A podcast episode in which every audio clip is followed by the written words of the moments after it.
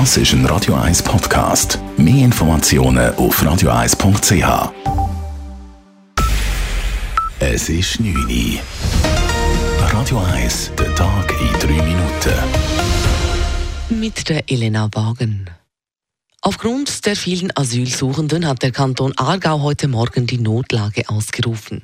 Nach Schätzungen des Staatssekretariats für Migration des SEM werden dem Aargau in den nächsten Wochen täglich 20 Geflüchtete zugewiesen. Darum habe man zum Mittel der Notlage gegriffen, erklärt Pia Brucker, Leiterin des Aargauer Sozialdienstes. Dass wir jetzt umgehend Schutzunterkünfte können vorbereiten damit wir genug Kapazitäten haben. Und wir planen ja an drei Standorten, das ist in Birmenstorf, Lenzburg und in Aarau, solche Unterkünfte vorzubereiten und dann schrittweise in Betrieb zu nehmen.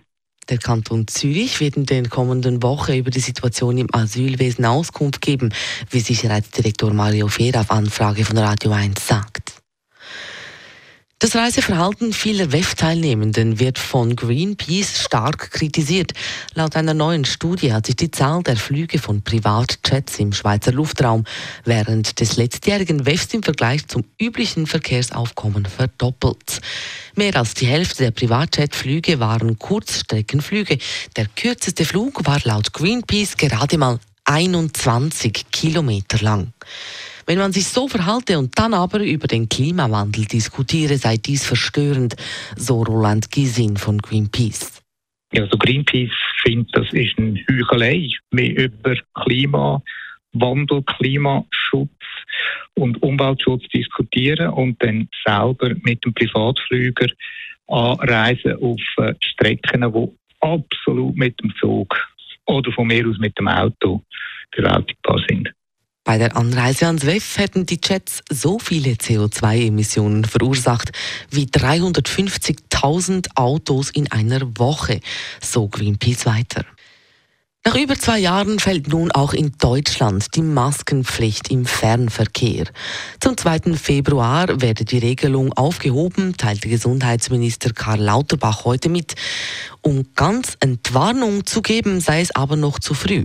Wir haben ein Long-Covid-Risiko, was man nicht unterschätzen darf. Das heißt, darf nicht verharmlost werden. Aber wir müssen einfach mehr auf Eigenverantwortung und auf Freiwilligkeit hier setzen. Und daher wird also die Maskenpflicht im Fernverkehr ausgesetzt.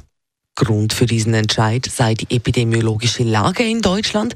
Die deutsche Bevölkerung habe mittlerweile eine hohe Immunität aufgebaut und die beratenden ExpertInnen der Regierung gingen nicht davon aus, dass es nochmals zu einer gefährlichen Winterwelle kommen werde.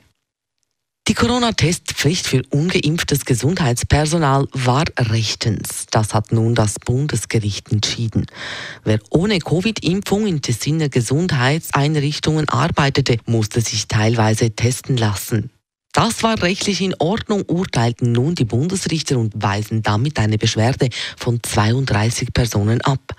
Zwar sei das ein Eingriff in die persönliche Freiheit gewesen, die Maßnahme lasse sich jedoch rechtfertigen mit dem Epidemiengesetz. Zum damaligen Zeitpunkt sei man noch davon ausgegangen, dass von geimpften Personen ein geringeres Ansteckungsrisiko ausgehe. Radio 1 Wetter. Zwischen der dicken Wolkendecke schaffen zum Morgen Vormittag ein paar fahle Sonnenstrahlen durch. Später wird es dann bedeckter und es kann ein paar Tropfen geben bei 8 bis 10 Grad zum Morgen Nachmittag. Das war der Tag in 3 Minuten. P. Weber's Friday Night Clubbing Show. Das ist ein Radio 1 Podcast. Mehr Informationen auf radio1.ch.